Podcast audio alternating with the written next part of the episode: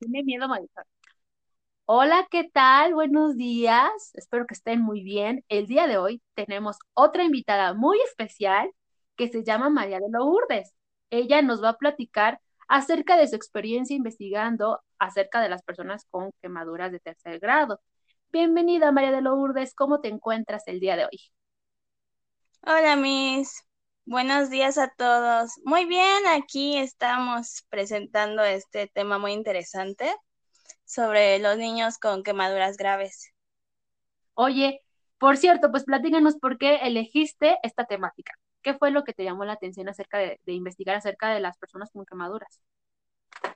Ah, pues para empezar, es una pregunta muy, muy interesante, ya que, bueno, yo tenía la intención o la duda de qué tema elegir para este proyecto, ya que todos los temas son muy interesantes. Yo quería ya sea Alzheimer con los adultos mayores o niños en condición de pobreza, pero ya me basé más en lo de niños con quemaduras graves, ya que a experiencia personal, hace desde que yo soy, ahora sí que desde que nací, yo tuve un accidente literal así de quemadura por quemadura térmica.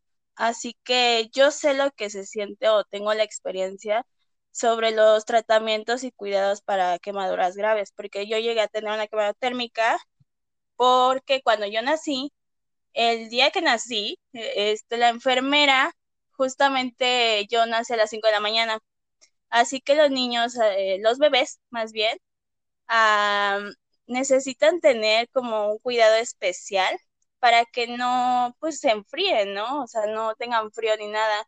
Y hace como 24 años había unas cunas térmicas como de metal y resulta que la enfermera que me estaba cuidando pues fue descuidada y yo saqué mi brazo y lo pegué ahí a la cuna térmica. Y tuve, y como los niños recién nacidos no tienen como sensibilidad como nosotros, así que no lo quité y lo dejé ahí mucho tiempo y sí llegué a tener quemado de tercer grado y me han operado varias veces y he tenido injertos y todo eso. Pero gracias a Dios no, te, no fue más allá de, o sea, sí tuve los cuidados necesarios, la atención ahora sí que es súper rapidísima, todo eso. Y sé lo que se siente cuando pues tienes cicatrices, tienes algunas heridas. A lo mejor yo tuve la fortuna de que yo no me acuerdo de nada, pero ya me imagino todos esos niños que no todos ahora sí que no todos lo tuvieron desde bebés, ¿no?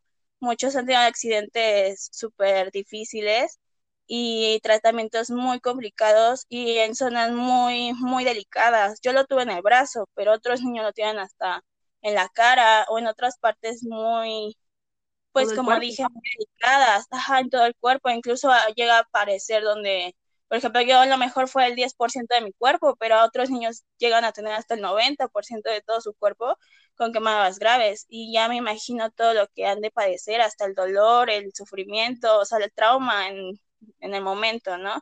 Y no ha de ser nada fácil, nada fácil para nadie. Exacto, para ellos, para los familiares, y, y bueno. Exactamente. Perfecto, Marilu. Qué bueno, qué bueno que a partir de una, bueno, desafortunadamente que a partir de esta experiencia de vida, pues te hayas interesado y que hayas volteado a ver a las personas que, pues, por cualquier eh, situación han sufrido una quemadura, que por cierto, seguramente nos vas a platicar qué características tienen estas personas que, que han sufrido una condición como sufrir alguna quemadura y cuáles son las principales causas. A ver, cuéntanos acerca de esto. Sí, claro que sí. Hay diferentes tipos de quemaduras. Mm, puede ser por térmica, que fue mi caso, por radiación eh, y también por quemaduras así como de químicas. Eh, cada quemadura tiene, pues obviamente eh, sí son dolorosas y todo, pero son ocasionadas de diferente manera. Por ejemplo, las térmicas pueden ser en este caso con alguna plancha, con algo que está muy caliente, exactamente, pero no necesariamente tiene que ser fuego o algo así.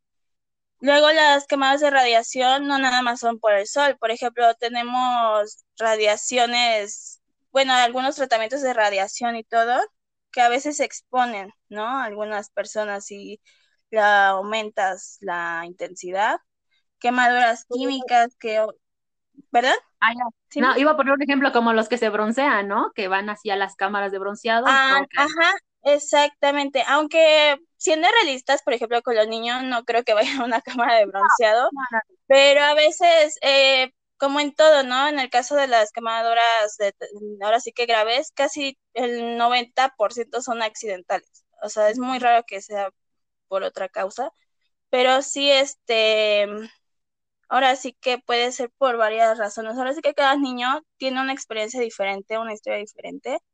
Y bueno, este, el caso de las quemaduras químicas incluso puede ser por algún químico que se les cayó encima, o sea, un ácido o algo, ¿no? Y pues sí, o sea, sí son cosas muy diferentes, pero al final el resultado es impactante, o sea, la, la piel se, pues hasta se puede deshacer, hasta el hueso, o sea, depende de todo eso. Y la verdad, sí o sí necesitan el tratamiento urgente y lamentablemente en algunas ocasiones, en algunos casos, no se puede tratar a tiempo. O sea, hay accidentes donde a fuerza, sí o sí, en el momento, en el instante se le tiene que atender. Y si no se le atiende, hasta puede perder no solo la extremidad del cuerpo, sino la vida.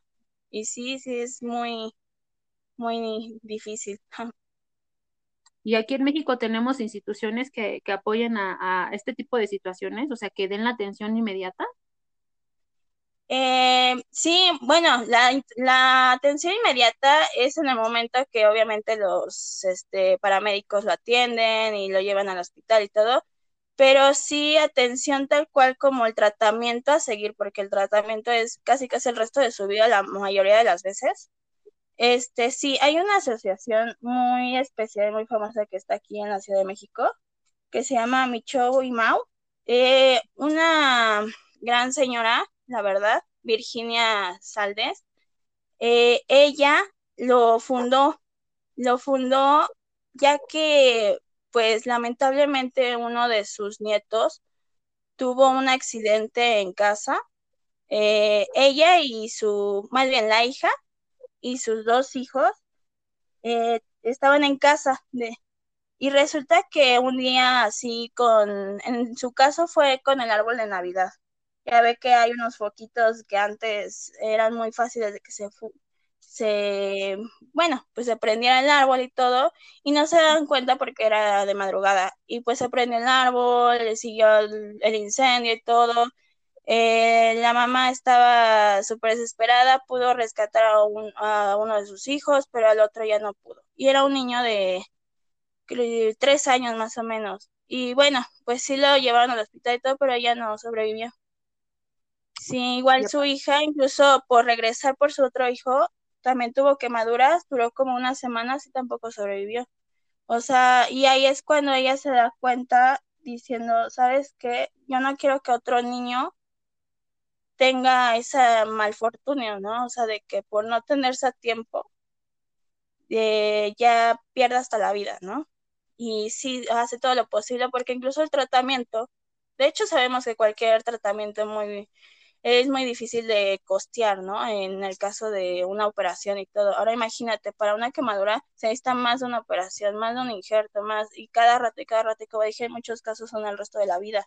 Así que esa fundación se encarga de que sobre todo niños con condiciones muy específicas de quemaduras graves y luego que no tienen muchos recursos, los atienden hasta que pues se pueda, ¿no?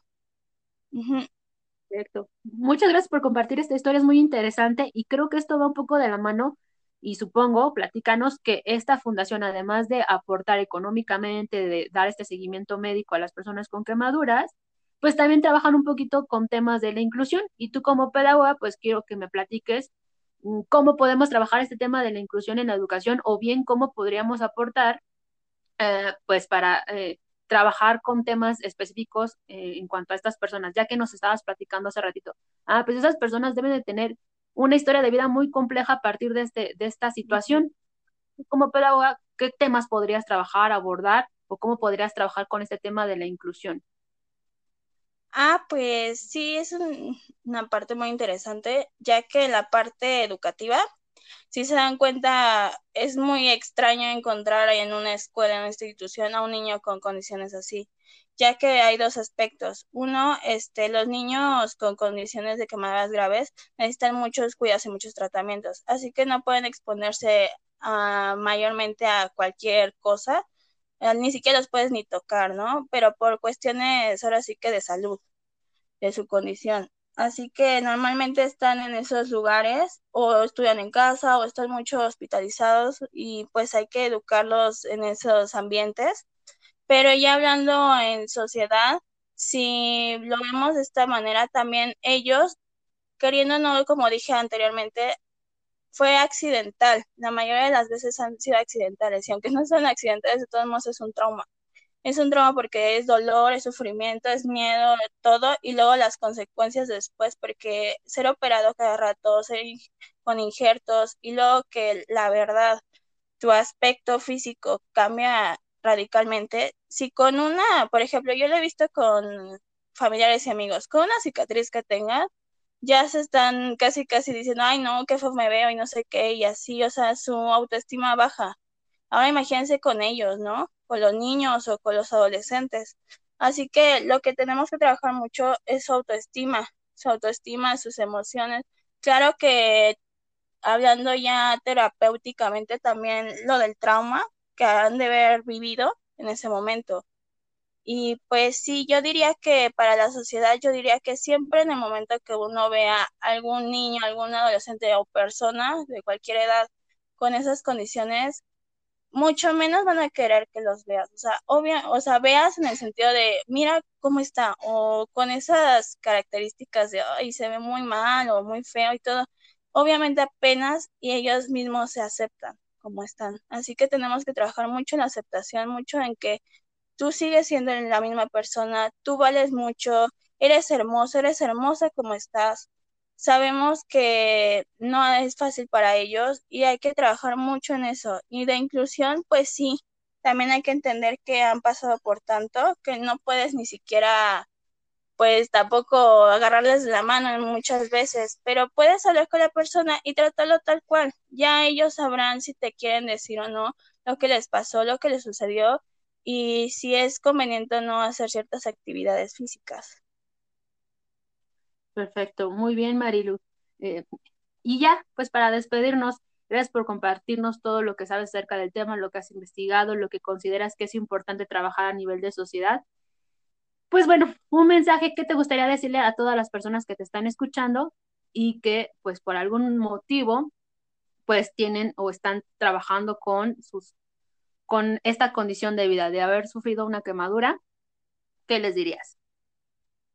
Ah, pues yo les diría que, este, pues que son las mismas personas. O sea, yo diría que aunque hayan tenido esa condición de las quemaduras y todo, valen totalmente, son súper hermosos.